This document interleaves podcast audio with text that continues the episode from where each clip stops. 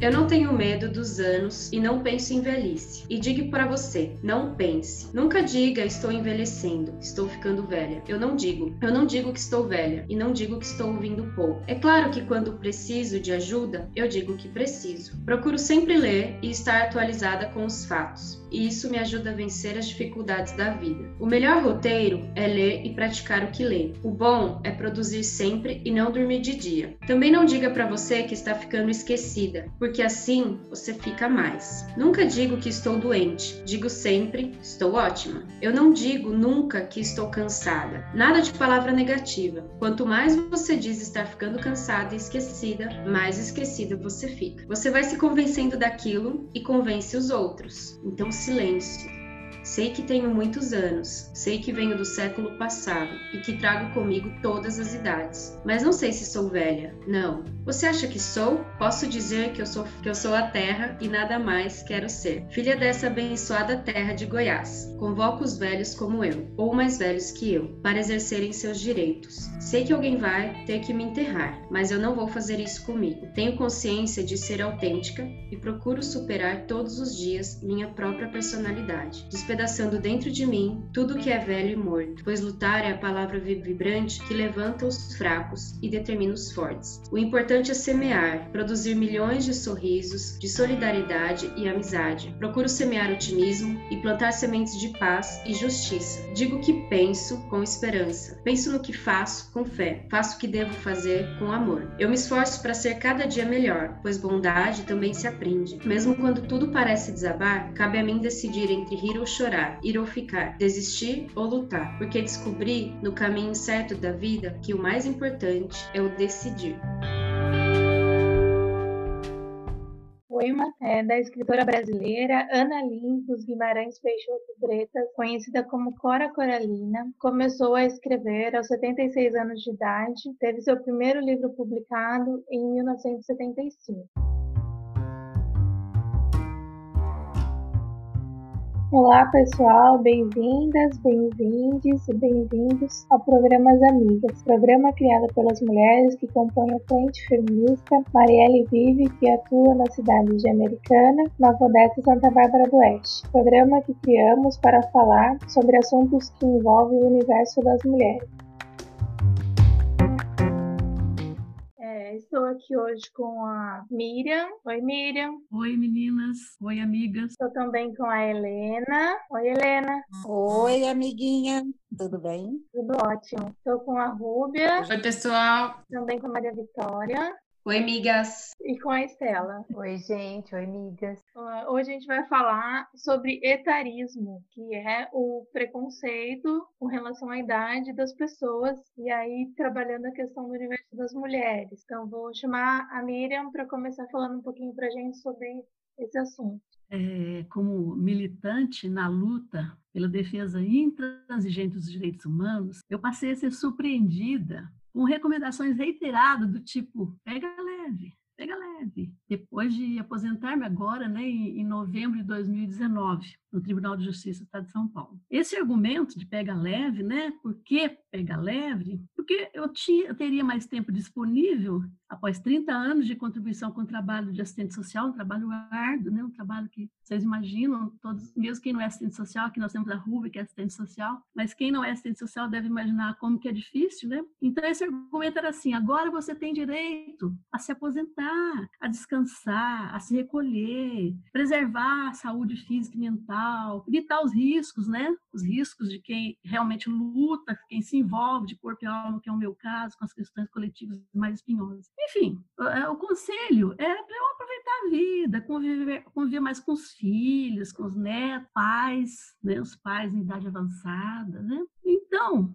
é, mesmo reconhecendo que essa narrativa parte de algumas pessoas preocupadas mesmo com o meu bem-estar, é, eu me despertei para uma questão que até, até então não tinha conhecimento. Não é que não tinha conhecimento, você, você deixa passar, né? Que é a questão do etarismo. Na verdade, essa preocupação tem a ver com esse etarismo, que é o preconceito com o idoso. Realmente, o que se espera do idoso? Que ele vai fazer crochê, que ele vai cozinhar, que vai cuidar do neto mesmo, vai cuidar dos filhos, né? Dos filhos precisarem de algum tipo de atenção, se ficar doente, essa questão toda, né? E aí eu comecei, nós, nós comentando sobre etarismo na outra reunião, na reunião anterior, nós chegamos à conclusão que esse etarismo, ele está, inclusive, vamos dizer assim, não, tá, não tem sido abordado, esse preconceito contra o idoso não tem sido abordado, inclusive, no próprio feminismo. As mulheres velhas, as mulheres idosas, elas estão fora dessa questão, né? Mesmo com esse, esse feminismo bem intencionado, né? Porque esse feminismo que não foca nessa questão do idoso, ele foca, por exemplo, na questão da igualdade de direitos da mulher jovem, né? Igualdade de direito ao trabalho, direitos reprodutivos, aborto, assédio sexual, estupro, alienação parental e feminicídio. São bandeiras de lutas importantes? Claro que são. A questão é que a gente não tinha se atentado, de minha parte como idosa, eu não tinha me atentado, que o, o idoso, a mulher idosa, não tá, não, não faz parte dessa luta do, do feminismo de um modo geral. E o curioso é que é, a, essas mulheres idosas, a população idosa, está aumentando de uma forma muito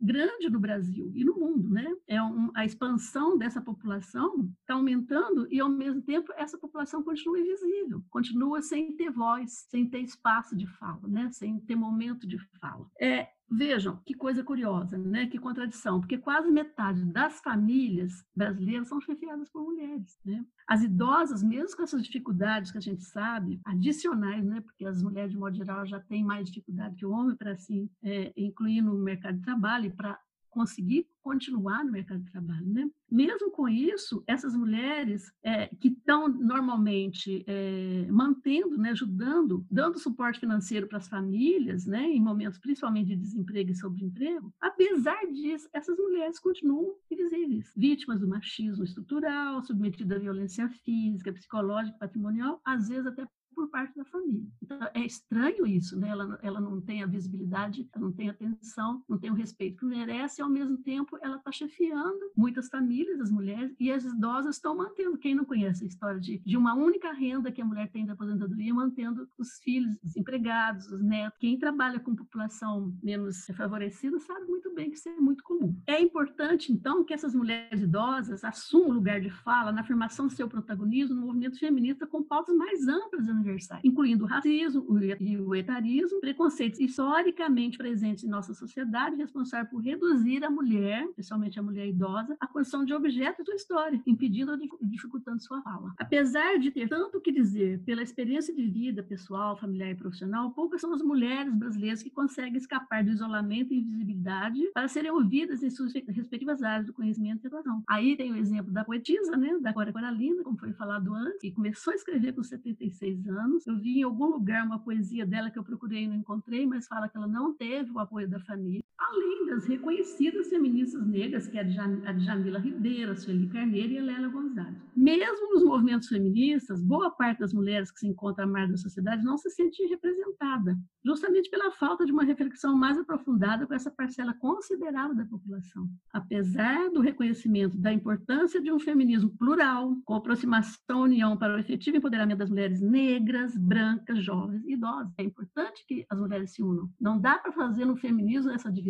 Isso seria empobrecer o movimento, enfraquecer o movimento, né? Bom, e aí? Essa, vou concluir com essa, com essa verdadeira, né? A verdadeira essência do nosso movimento aqui em Americana, do movimento é, plural e popular da nossa frente feminista Marielle Vive, existente e atuante há dois anos em Americana e região. É, com ele, nós somamos forças nas lutas contra a opressão, as injustiças e os preconceitos relacionados a gênero, idade e classe social, agravados por essa herança maldita, né? Racista, escravocrata, machista, homofóbica, sexista e misógina. Gente, eu gostaria de passar a palavra para a mais jovem aqui do nosso grupo, saber dela o que ela pensa sobre tudo que foi falado aqui, a Maria. Bom, que bom te ouvir, Miriam, porque às vezes a gente, eu particularmente fico até sem graça diante de você para falar desse assunto, porque é, às vezes a gente se pega falando tanta coisa e não percebe o tanto que as nossas palavras palavras têm um poder de machucar o outro em relação à questão do etarismo, o quanto que a gente não fala sobre isso e por conta da, é, disso a gente acaba deixando passar. Muitas vezes é, as pessoas permitem piadas, as permitem expressões que acho que a partir de agora eu vou tentar inclusive me policiar, né? A gente até comentou aqui é, ontem, né, e hoje mais cedo, o quanto que as expressões podem ser poderosas, mas o quanto quanto que elas podem machucar. Inclusive, enquanto eu lia Cora Coralina, ao mesmo tempo que eu fiquei emocionada, eu achei engraçado comigo mesma, porque. E eu fiquei emocionada justamente por achar engraçado a parte que tem a ver comigo, porque eu estou o tempo todo falando que eu estou cansada, absurdamente todos os dias,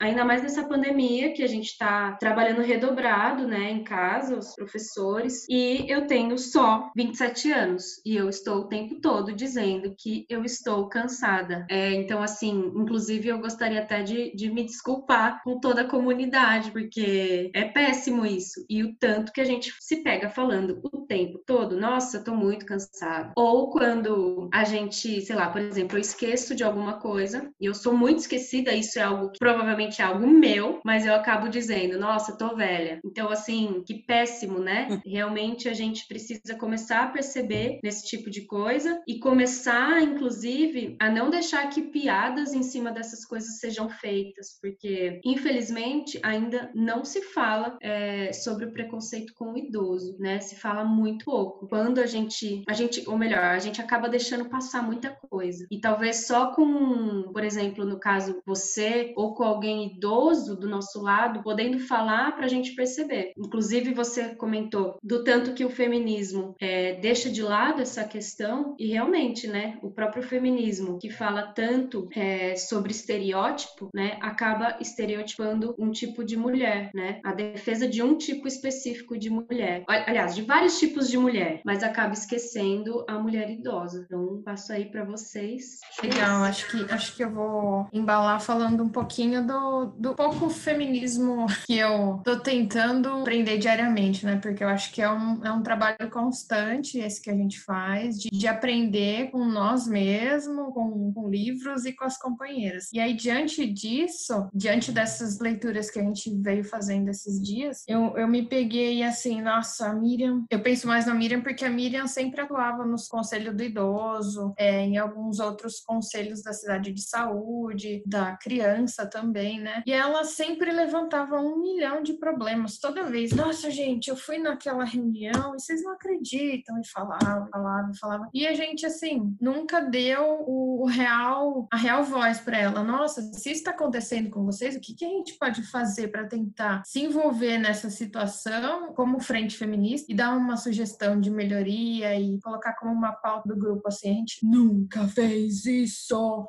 Então, pesou muito. Que que eu fiquei, puta que pariu. E agora, gente? A gente precisa reavaliar os nossos atos e além dessa esfera, tem muito mais outras esferas que a gente deixa de lado porque não, não é não é a nossa vivência, né? E não é porque não é a nossa vivência que a gente não tem que colocar como uma pauta, porque a gente não, não tá não tá sozinha no mundo. Uma vez eu lembro de um, alguma aula que eu tive aí que um, um professor estava comentando dos, dos deficientes, que o mundo não é feito para deficiente, não é feito para idoso, não é feito para criança. O mundo é feito para as pessoas que têm o mínimo de condições de se virarem sozinha. Quando, na verdade, o mundo deveria ser feito para essas pessoas que têm dificuldades, porque aí todo mundo teria acesso a tudo e ninguém teria dificuldade. Então, assim, acho que a gente tem que pautar a nossa realidade nas diversas dificuldades, porque só assim a gente vai incluir todo mundo. E eu acho que é isso, assim, a minha contribuição nesse momento super mega power reflexivo. Ai, muito bom, né, ouvir a Miriam, Maria, a Rúbia, todo mundo que está contribuindo, né? E eu também tenho, eu desde que eu conheci esse tema, né, eu comecei a refletir muito sobre as minhas próprias práticas. O feminismo, né, vai. Eu venho de uma família de muitas mulheres, muitas. Minha mãe tem três irmãs e eu sempre penso nelas quando eu tô nas reuniões da frente feminista, sempre penso nela, nelas quando casa, porque muito do que veio em mim como antes da gente conhecer a palavra feminismo, né? É, muita coisa vem na gente e eu sei que veio dela. Mas daí eu me perguntava ao mesmo tempo, onde são, né? Cadê minha mãe que não está aqui comigo? Cadê minhas tias que não estão aqui comigo? Lembro muito de uma atividade da frente que a gente fez no ano passado, foi na Praça Malala, sobre maternidade e violência. Eu lembro que nesse momento, nesse dia, uma pessoa idosa não saía da minha cabeça. Não saía da minha cabeça essa mulher idosa que eu conheço, porque todos os relatos que a gente ouviu lá e a conversa ia por um, um outro viés, mas toda aquela conversa que eu ouvia lá me fazia, me remetia a essa mulher. E aí eu fiquei pensando depois, né? Não, eu tenho que trazer essa mulher para cá, tenho que de alguma forma dialogar com essa mulher. Ela teria muito a contribuir. E por que que a gente não chega, né? Por que que o movimento feminista às vezes esquece mesmo, né? E, e tem, tem que olhar para esse esquecimento. Outra coisa que a Miriam comentou no começo foi sobre que a maior parte dos lares hoje são chefiados por mulheres e ainda mais mulheres acima de 60 são chefes de muitos lares no Brasil. E aí pensando, né, que muitas vezes essas mulheres que sustentam suas famílias a vida toda, e eu sei que dentro da minha família e na família de todo mundo que eu conheço também, essas mulheres que chefiam outras famílias, elas chegam à velhice sozinhas, solitárias, muitas vezes sem amparo, eles, né, não tem um amparo assim. E aí eu penso muito nessa solidão também existe para a mulher mais velha, inclusive que abala sua própria saúde mental. Né? São pautas que o feminismo precisa olhar urgente para ontem, porque essa geração ela tem muito a contribuir e nos ensinar muito do que a gente conhece sobre o que é necessário lutar como mulheres jovens veio dessa geração e elas conquistaram muitas coisas também. Boa, gente, muito bom. Quer falar um pouquinho, Helena? Ah, eu só queria falar assim, quando a Cora escreveu, ela tinha 76 anos. Isso já faz muito tempo. De lá para cá, a gente fala, ah, já mudou muita coisa, não mudou nada, sabe? Ela, ela foi avante, ela estava à frente de tudo isso. Só que nós aqui, na Real mesmo, nós temos que pensar o seguinte, falam sempre que não pode falar que envelheceu, não pode falar que está cansado. Não, você não pode exagerar com isso, mas você tem que assumir admitir que a gente vai envelhecendo mesmo. Isso não é problema. Por exemplo, eu não tenho problema de falar aos 70 anos que eu envelheci, não, envelheci com coragem, com, tentando fazer o que eu preciso fazer, tentando fazer o que eu gosto, é, não deixando esse lado de ficar sozinha, porque isso a gente fica mesmo, não adianta. É, desse tempo que eu estou aqui presa, fechada, quantos telefonemas eu recebi de alguém, a não ser das minhas filhas e das minhas netas? Nenhum. E isso que eu tenho um mundo de gente que eu conheço e tudo. Então, isso começa por aqui. A gente tem que começar, às vezes, falar bastante, mas tem coisa que a gente precisa atuar mesmo. Não, não adianta, às vezes, a, a coisa ser muito bonita e a gente também não atuar.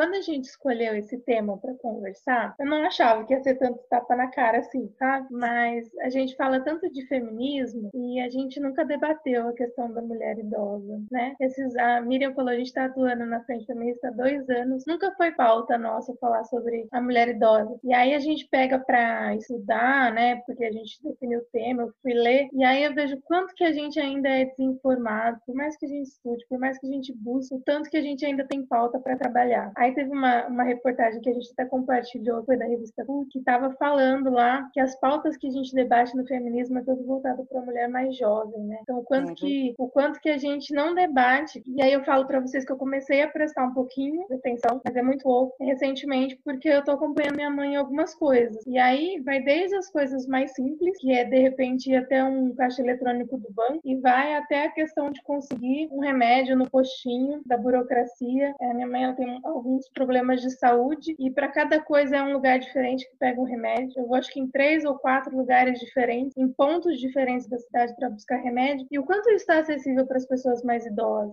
Tem a questão do transporte, que nem sempre é bom. A gente não tem o transporte público bom para falar assim, ó, nem sempre é acessível, né? Vocês já entraram no ônibus, vocês viram o tamanho do degrau do ônibus? Para uma pessoa que de repente tem uma mobilidade mais reduzida, como que se anda de ônibus, né? Mas enfim, aí teve uma frase que eu li que eu, eu até anotei, que é interessante para a gente pensar, que fala assim: ó, o desinteresse das feministas pela velhice tem sido explicado pelo medo de envelhecer e pela repulsa do corpo envelhecido, próprio do sexismo que marca a sociedade de consumo e sua glorificação da juventude, e na destituição que se opera no poder dos velhos. É, foi dita por uma senhora que chama Gita Green Dibert, que exatamente vem falando sobre isso. A gente debate tanto no feminismo a questão do corpo, meu corpo, minhas regras, meu corpo é do jeito que eu quero, mas até que ponto quanto que a gente está falando sobre o envelhecimento e o quanto de preconceito que a gente tem nisso, do medo de ficar mais velho, né? Então, é, acho que são coisas que a gente precisa realmente pensar sobre isso. É, seria esse culto, né, que a gente sabe, né, o culto à juventude, e especificamente o culto à juventude para a mulher. Por exemplo, eu estou aqui com meu cabelo branco. Isso aí já escutei de, de muita gente, mas sério, vai continuar com esse cabelo branco? Não, não faz isso não. Existe toda essa, essa pressão para você não parecer idosa. Enquanto que os homens de cabelo branco, eles são charmosos. É, para eles isso aí não é, não é sinônimo de envelhecimento. Ele vai ao charme dele, olha lá, cabelo branco charmoso. Então tudo isso é pressão e aí entra essa questão do preconceito contra a idade, mas contra a mulher. Eu já contei para vocês que no começo, não, no meio do ano passado, 2019, eu fazia parte do Conselho do Idoso e aí teve uma reunião lá fatídica, fizeram de última hora, que era urgente, é porque tinha uma verba para o Conselho do Idoso para um trabalho de empreendedorismo para as mulheres idosas, porque era para costura. E aí eu, ach, eu fiquei muito indignada e falei, gente, se eu faço parte desse conselho, então eu vou precisar sair agora, então eu já vou deixar minha votação. Eu sou contra, a gente tem outras alternativas de projeto que não precisa ser empreendedorismo. A idosa, ela tem direito de estar de, de tá aposentada, de viver uma vida mais tranquila, e esse empreendedorismo de vocês, para mim, é uma exploração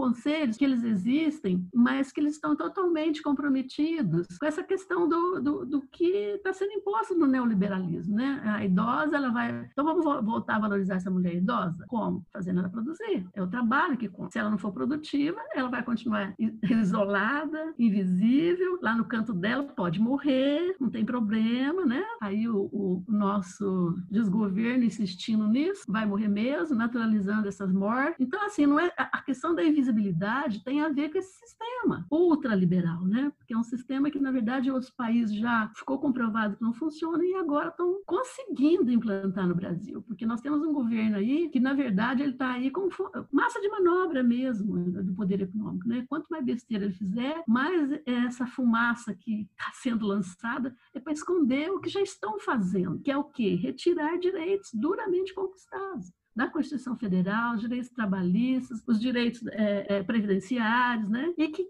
quem são os mais afetados com essas retiradas de direitos, com essas violações de direitos? As mulheres, os negros, né? Os, os mais, é, na ordem da hierarquia do poder, os mais fragilizados, né? Agora, com toda essa pandemia, com toda essa situação, qual a importância que os idosos estão tendo? Ah, a gente vai ter que escolher entre o idoso e o mais novo. Então, o idoso agora não tem importância. Por que não tem importância? Agora. Porque a gente não tem política pública eficaz, porque a gente não quer fazer política pública eficaz para eles serem massa que tenham vida no, no país. Porque, entendeu? Acho que é esse, esse, quesito da importância do envolvimento do neoliberalismo, do ultraliberalismo que está colorando agora, né? Isso vem muito a calhar. Uhum. Você tocou num ponto, acho que é importante da gente falar, Rubia, que é a questão da pandemia, né? Eu acho que a, a pandemia no Brasil, ela encarou o, o preconceito com o idoso, né? Pessoas falaram, ah, mas é só idoso que morre, né? Foi uns absurdos assim, da gente ficar espantado de falar assim, você acha ok o idoso morrer, né? É, é chocante. Uhum. É, pensar que existe essa possibilidade das pessoas falarem, ah, tudo bem, vai morrer o idoso, mas ele já tá velho, sabe? É muito difícil de ouvir isso. E aí você falou na questão dos direitos também, né? Pensando, por exemplo, a gente acabou aprovada a reforma da Previdência, né? Então as mulheres vão ter que trabalhar mais, e a gente já sabe que as mulheres trabalham mais, que a gente tem duas, três, quatro, cinco jornadas, né? Porque toda a parte de reprodução social, que é o cuidar, é o limpar, já está a nosso cargo. E aí ninguém está falando, por exemplo, nessas mulheres que vão trabalhar mais, como que vai ser cuidada da saúde dessas mulheres lá na frente? Como que vai estar, tá, né? Eu não consigo me imaginar os 65 anos de idade dentro de uma sala de aula, porque é um trabalho desgastante, né? Uhum. E a minha saúde está lá, e pensando não só em saúde física, tem que pensar também na saúde mental. Como que a gente eleva a idade de aposentadoria, coloca toda uma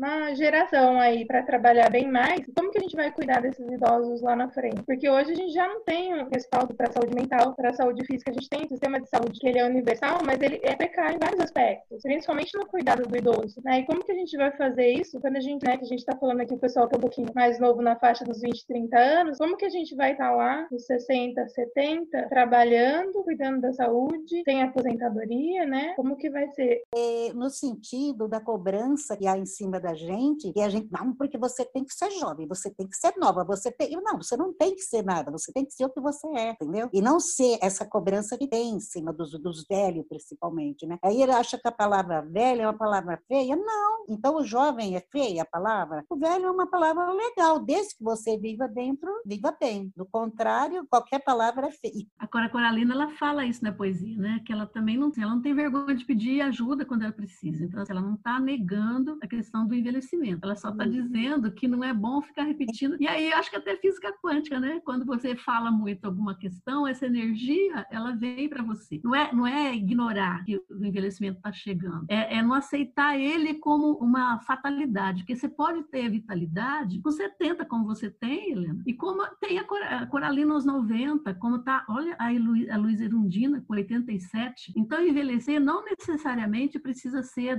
é, é adoecimento. Tem adoecimento que são próprios da, da, da idade, claro, as coisas, é, inclusive a questão da patologia mesmo, né? do, do organismo, da hereditariedade tudo mais. Mas tem doenças que têm muito mais a ver com a mente e você envelhece se tiver esse pensamento negativo, que não é o caso da Helena que a gente conhece de sobra, né? Ela é super positiva. E, e aí entra aquela lá, lembra que a gente comentou sobre isso, sobre envelhecer com fel e mel, que é do Afonso Romano de Santana. Ele fala uhum. isso. Você tem essa opção de envelhecer. Tem, eu estou dizendo, então no sentido assim, se você não tiver uma patologia, né? Eu acho que em algumas doenças você não pode evitar, por exemplo, ou pode, não sei até que ponto, mas algumas doenças que estão lá na, na sua genética, né? Mas por, no caso do envelhecer com mel, tem a ver com essa reação. Você cuidar da sua saúde mental, da sua saúde física, cuidar da sua alimentação, fazer exercício físico e ter pensamentos positivos também, que são extremamente importantes. Né? Então, isso é envelhecer com, com mel. Envelhecer com fel é justamente reclamar de tudo. Ah, não vai dar certo. O que, que eu estou fazendo aqui? Deixa, deixa eu fazer o que estão me recomendando mesmo, gente. Olha,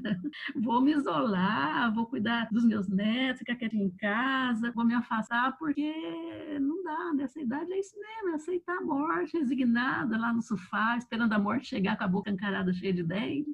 Nós sentamos três ou quatro casos, mas quando eu falo assim, eu penso, eu não estou pensando nesses casos acima da, da média. Eu estou pensando naqueles casos. A Miriam, que já trabalhou em grupo de idosos, eu fiquei um ano e meio participando, eu saí rapidinho, porque para mim aquilo ali é uma depressão fora do normal participar, porque as pessoas cobram, mas as pessoas não têm condições de ser aquilo, porque eles foram criados numa vida sacrificada, cresceram se sacrificando, envelheceram se sacrificando. Então, como é que uma pessoa como isso vai ter, eu sou jovem, eu sou nova, eu sou bonita, eu sou isso, sou aquilo? Não existe. O que existe é assim, há uma média de poucas lá em cima, mas se você for ver para baixo, no, no, na descida, você vai ver que a coisa é muito feia, é muito triste. Assim, que a, a base é gigantesca e totalmente isolada e triste e não teve acesso a nada porque é, é uma política construída para pobre se ferrar, não é uma política feita para pobre chegar lá em cima e ter saúde e vitalidade. Só meia vida que tem. Ou, ou, alguém que consegue lutar, como eu, que sempre lutei para não cair nessa. Independente do que eu tive, do que me deram ou do que eu consegui. Mas a maioria não. Além da palavra etarismo, que a gente aprendeu, que é o preconceito de idade, também vi uma que chama ageísmo, é preconceito contra o idoso. Aí, acho que para fechar é, essa parte, antes da gente ir para indicações, eu queria ler uma outra frase que eu vi também. Fala assim: o feminismo moderno é ageísta e a sociedade não tem respeito pelas mulheres idosas. Acho que é bom a gente terminar com uma reflexão dessa, para a gente repensar os nossos feminismos e aí a gente vai para as indicações, né, Rubia? A gente está com quatro indicações aqui. Um eu vou pedir um pouquinho para a Estela falar, que são as Vovós Guerrilheiras, e é um filme sobre umas mo é, mulheres moçambicanas que lutaram durante a Guerra da Independência do, do país e elas dialogam nesse filme sobre uma nova questão: como os ideais revolucionários dessas mulheres moldaram a sociedade atual. Esse filme, né, ele é uma produção de Moçambique, é um filme é, até difícil, né, de assistir e achar aqui. E ele é, encontra três mulheres que lutaram na guerrilha em Moçambique, porque Moçambique teve a independência em 1975 e durante a Guerra de Independência muitas mulheres pegaram em armas e foram para a guerrilha. E inclusive o Dia da Mulher Moçambicana é um dia muito importante em Moçambique. E esse filme ele traz essas três mulheres hoje, né, para a realidade, conversa com elas e pergunta, né, como elas estão hoje. E ao mesmo tempo que existe essa reflexão dessas mulheres que foram tão importantes para a libertação do país, onde elas estão, elas estão hoje, o que elas estão fazendo hoje. Durante a libertação de Moçambique também foi prometido às mulheres, né? Prometido a todos que eles teriam muitas coisas depois da independência. E hoje em dia a maior parte das mulheres que lutou na guerrilha, o que elas mais querem é casa. Elas só querem uma casa. E aí é, existe também uma pergunta a elas feita sobre durante o filme, né? Se pergunta para elas sobre como é o diálogo delas com os movimentos das mulheres em geral em Moçambique. E elas não entendem, não há um diálogo muito presente entre os movimentos atuais de feminismo em Moçambique e essas mulheres que lutaram na, na guerrilha. Existe assim uma inspiração, existe uma referência, mas existe pouco diálogo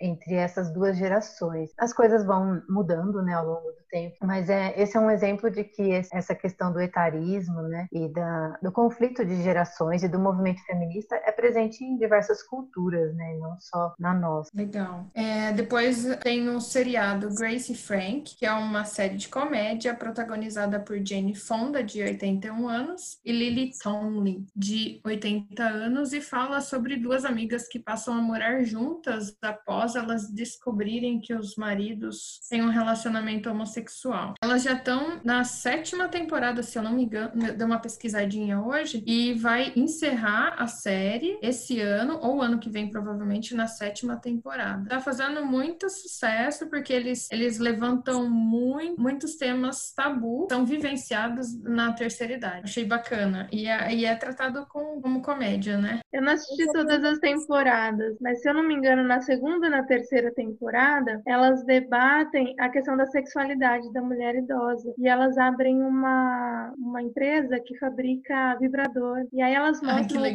o quanto isso é tabu na sociedade, porque ela chama as amigas para mostrar. E aí tem gente que vai embora, sabe? Mas é muito legal levantar o debate sobre isso, né? Onde que você vê um debate desse tipo? E, e com muito humor, assim, sabe? Não é uma coisa pesada de se ver, é uma coisa divertida mesmo, que vale muito a pena assistir. Mas não é pornográfico, é falar do assunto, né? Então fica mais leve. Que é uma realidade de todo mundo, né? Cada um tem a sua sexualidade, independente da idade. Se for ver quando a idosa fala assim, ah, eu quero namorar, ai, todo mundo olha, né?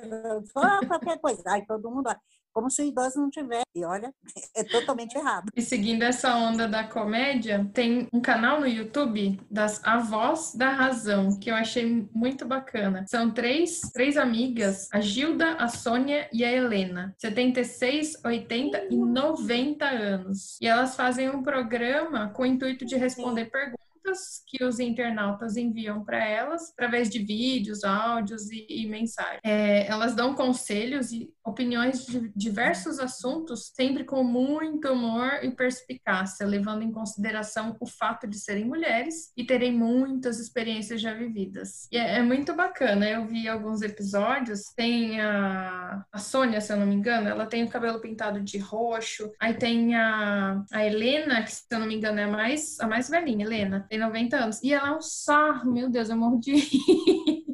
Eu achei muito legal. E sempre assim, levando o, assunto sério para o lado engraçado para a gente entender que aquilo é algo real e fatídico que a gente às vezes fala, não leva muito em, em, em consideração. Verdade. E por último, um filme não muito, não muito engraçadinho, que é A Senhora da Van. Ele tá no Netflix e é uma senhora que vive num bairro de Londres, idosa, e ela mora dentro de uma van. E devido aos, aos hábitos dela, os moradores criam uma repulsa, porque ela, ela vive literalmente dentro da van. E às vezes ela pede para usar o banheiro de uma casa ou de outra. E assim vai se passando o filme, até que ela cria uma certa amizade com um escritor, que por fim, depois de vários deslindes, a vizinhança consegue fazer com que a prefeitura pinte as ruas para os carros não poderem ficar estacionados lá. Então ela, ela perde essa mobilidade, porque além dela morar na van, ela vivia cada dia na frente de uma casa. Então, tipo, ah, hoje eu não, eu não quero ficar aqui, então eu vou na, debaixo daquela árvore ali, que ali é um ambiente mais legal. Aí ela cansava de ficar num lugar, ela ia para outra. Só que aí começava a irritar ela, porque as crianças tocavam música e tocavam muito mal.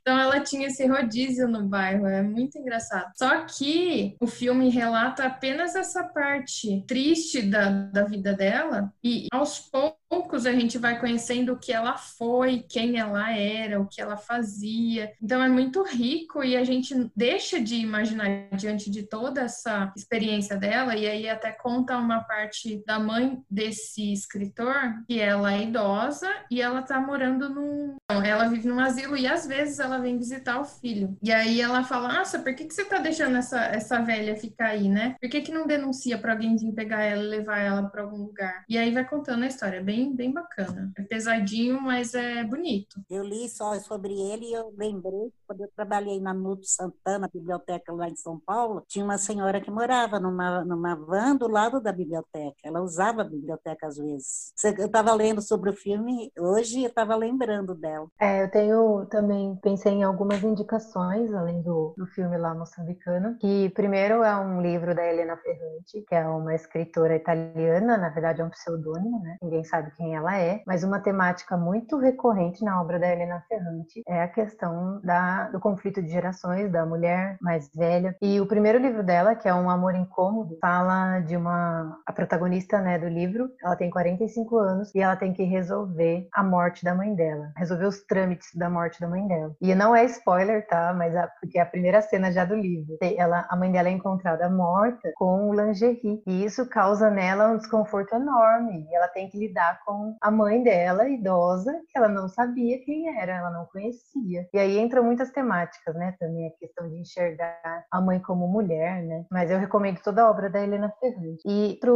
outra indicação que me fez pensar logo nas primeiras conversas que a gente teve foi o filme Para Sempre Ali. Nesse filme, a protagonista, ela tem um Alzheimer precoce, é uma condição muito rara que acomete grande parte da população mais idosa, né? Ela tem 50 anos no filme e ela já começa a desenvolver sinais de Alzheimer. E ela é uma pessoa muito estudada, né? Professora universitária. E assim, a questão principal do filme é o esquecimento, né? O quanto o conhecimento que ela tem, ela acaba esquecendo isso muito rápido. E aí essa que é a grande questão do filme. Mas uma, um, um, outro né, tema que também passa pelo filme é que durante o filme ela se distancia da relação com o marido e se aproxima da relação com a filha. E aí isso tem muito a ver também do modo como a gente enxerga a, as populações mais idosas no mundo, né? Então ela perde um lado dela, né, com a doença. Ela também perde o ser mulher. E essa questão do esquecimento, né, é, hora que eu fui pensando e eu acho que a gente tem cada vez mais que ouvir mesmo, ouvir muito, ouvir, ouvir, ouvir. Quantas histórias tantas mulheres têm para nos falar, né? As memórias das mulheres importam muito e a gente tem mesmo que ouvir, porque elas têm muito para acrescentar. Muito bom. A gente fala muito, principalmente em movimentos sociais, hoje sobre a questão do lugar de fala, né? Do espaço que as pessoas têm para falar. E já existe, né, um conceito que ainda não é muito difundido, que é o lugar de escuta então, acho que a gente precisa, né? Quando a gente não faz parte de, de um grupo, por exemplo, de ser uma mulher idosa, acho que a gente tem que se abrir para ouvir as mulheres, para elas trazerem as pautas para a gente discutir, né? Então, para isso, a gente vai abrir um espaço agora para ouvir alguns relatos de algumas mulheres, é, para contar um pouquinho da história delas e para a gente aproveitar e praticar esse nosso lugar de escuta.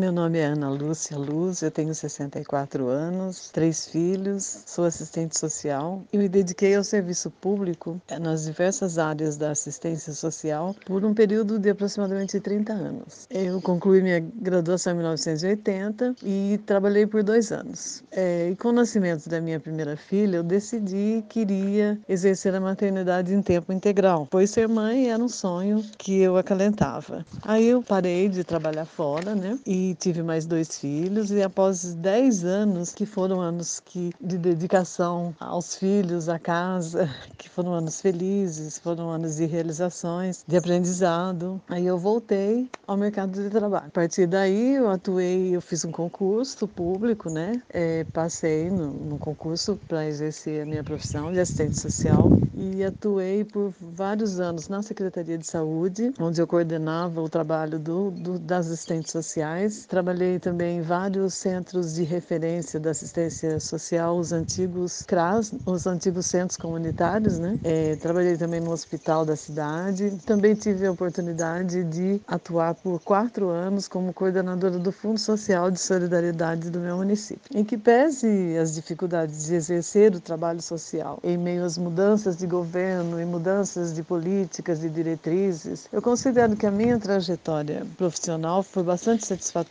Me sinto assim realmente realizada com a minha atuação como assistente social, porque eu, durante todo o meu período de trabalho eu sempre procurei a atender as demandas da, dessa população vulnerável, né, que faz parte do nosso cotidiano, do nosso dia a dia. Bom, meu sonho, quando eu é, resolvi se aposentar, sempre foi de viajar. Eu sempre tive muita vontade de viajar, mas é, como na verdade eu criei os meus filhos sozinha, é, eu não tive essa oportunidade, né? Então eu sempre pensei quando eu me aposentar eu quero viajar, quero conhecer culturas novas, pessoas diferentes. E eu tenho realmente ainda essa expectativa de realizar esse meu sonho. Então logo essa pandemia nos abandone, né? E permita que nossa vida, nossas vidas voltem à normalidade. Sobre o etarismo, esse tolo preconceito com as pessoas mais velhas, eu acho que a gente pode afirmar que ele está em todo todos os lugares, em todas as camadas da sociedade. O etarismo é, sim, faz parte da cultura do nosso país, do nosso povo, infelizmente. Quantas vezes eu já ouvi alguém dizer assim: é, não, não pergunte a idade para aquela mulher, perguntar a idade para as mulheres é falta de educação. Qual é a razão disso? Né? Qual é a lógica disso? Eu realmente nunca entendi. E pessoalmente, eu acredito que não há nada errado com os meus 64 anos. É, eu tenho boa saúde, tenho disposição para me exercitar, faço muitas caminhadas, não tenho nem, nenhuma limitação quando me proponho a realizar minhas tarefas diárias ou uma tarefa além do, do dia a dia. Então, assim, não vejo por que uma pessoa de, de,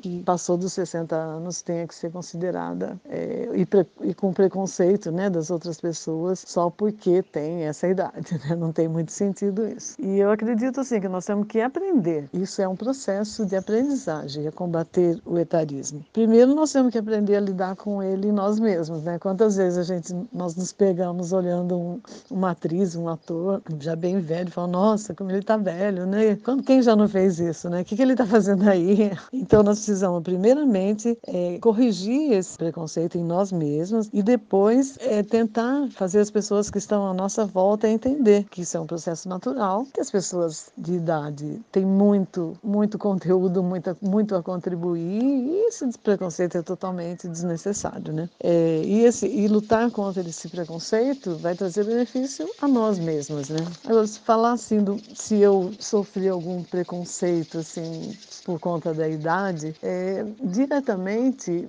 eu acho que não. Mas, nos pequenos gestos, a gente vai percebendo que alguns jovens acreditam que depois dos 60, com os cabelos brancos e aposentado, nós não temos mais com, é, condições de, de, de aprender nada, nós não entendemos as tecnologias, nós não, não temos muito a contribuir mais é, nem no mercado de trabalho, nem na, na vida em geral, né? Você sente que às vezes as pessoas te olham como, ah, sabe, será? e são pequenos gestos que denotam o etarismo, né? Esse preconceito contra nós. Por exemplo, ah, a senhora consegue subir essa escada? É, a senhora sabe o seu CPF? Aí a gente fala o nosso CPF, a pessoa olha e fala, mas você tem certeza que é isso mesmo? Como se a pessoa idosa tivesse vivido sua vida é, e de repente já não dá mais conta de nada, né? Nem de lembrar números e datas. E tem também aqueles comentários, esse eu já até ouvi. A senhora se aposentou? Ah, aposentou? Mas agora não vai mais fazer nada?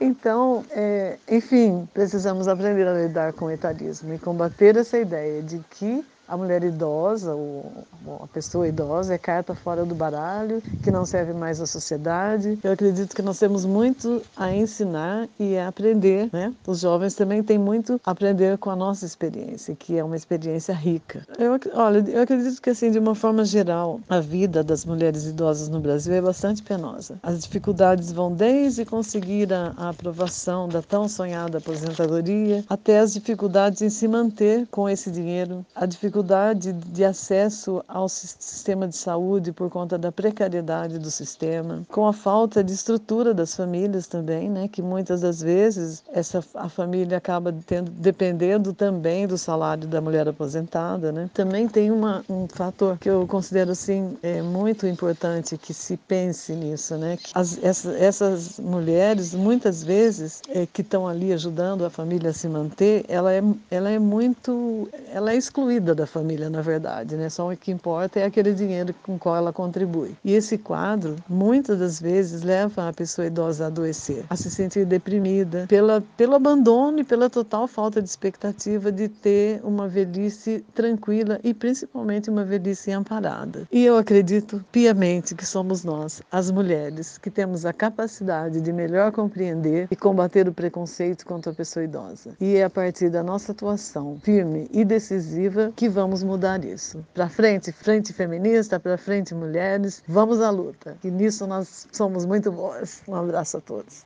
O que mais me atinge em termos de etarismo, a saúde, após os 60 anos, mesmo na rede privada que eu tinha, os médicos começam a tratar como se estivéssemos acabadas e nos prescrevem ficar quietas em casa. Consideram que não temos mais vida para viver, nos enchem só de remédios. Por isso desisti de procurá-los e desisti de ter plano de saúde, até porque os preços são inviáveis para minha aposentadoria. E isso é bem comum entre as mulheres mais velhas. Cansam de passar por essa opressão e param de buscar ajuda profissional. Eu adotei isso. Inclusive, nessa pandemia, tenho a decisão de evitar ao máximo adoecer pois não buscaria hospital. Viver sendo oprimida e morrer em mais um momento de descarte seria demais. Eu não mereço isso.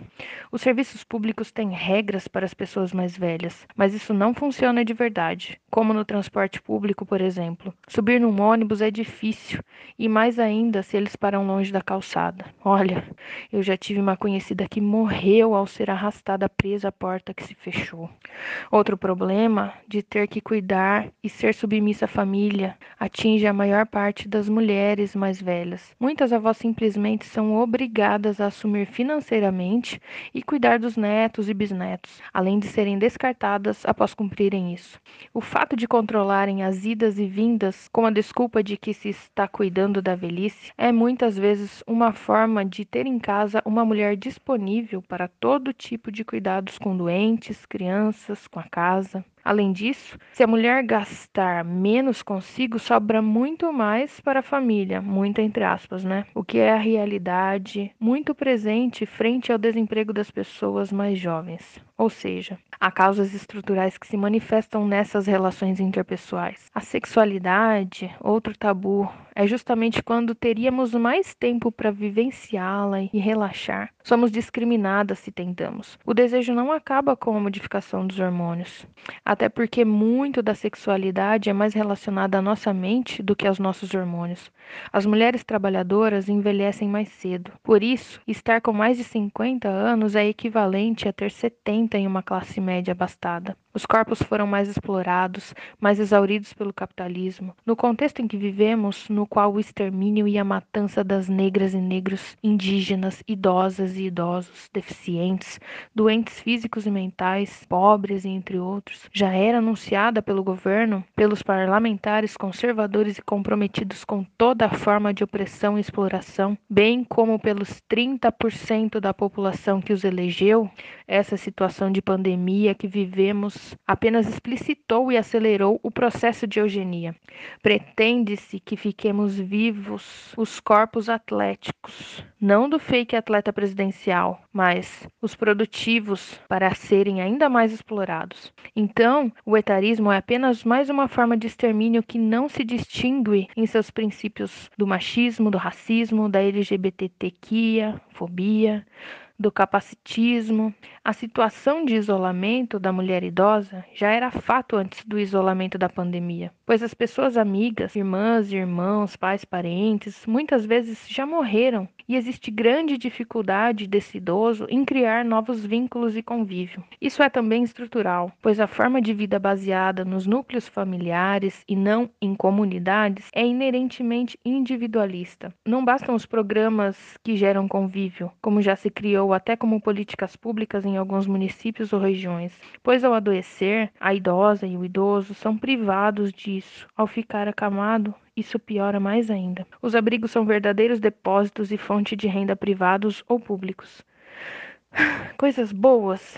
Bom, como mulher branca, isso não é uma realidade, mas vejo no movimento negro e indígena a valorização dos ancestrais, esse fortalecimento de culturas que foram sendo invisibilizadas e que essas populações retomaram com sabedoria e luta. Nesses contextos, há mais possibilidades dos idosos serem valorizados e cuidados, sendo considerados parte viva e não semi-mortos, como em nossa atual sociedade. Mas disso não deveria eu falar, e sim as mulheres negras e indígenas. Esse foi o relato da Edviges, PLP de Campinas, socióloga, 63 anos de idade, é mãe, avó e uma grande mulher. Não, o que eu ia falar, é que a dona Helena falou, mas na verdade eu fico pensando que é um privilégio nós termos o contato com vocês duas, sabe, num grupo feminista. É um privilégio enquanto grupo de, de mulheres ter esse contato. Eu acho que eu tô refletindo muito mais do que era o, o feminismo, assim. É, então, assim, eu acho que é muito um privilégio. E quantos grupos talvez não discutem o feminismo, mas, mas não têm esse contato, sabe, com pessoas mais velhas. Então, que bom, né? Que ótimo que temos vocês duas para compartilhar. E Queria agradecer a presença de todos aqui. Foi um super debate, muito bom. E aí a gente leva essas lições para casa de, de ouvir e de pensar essas pautas, né?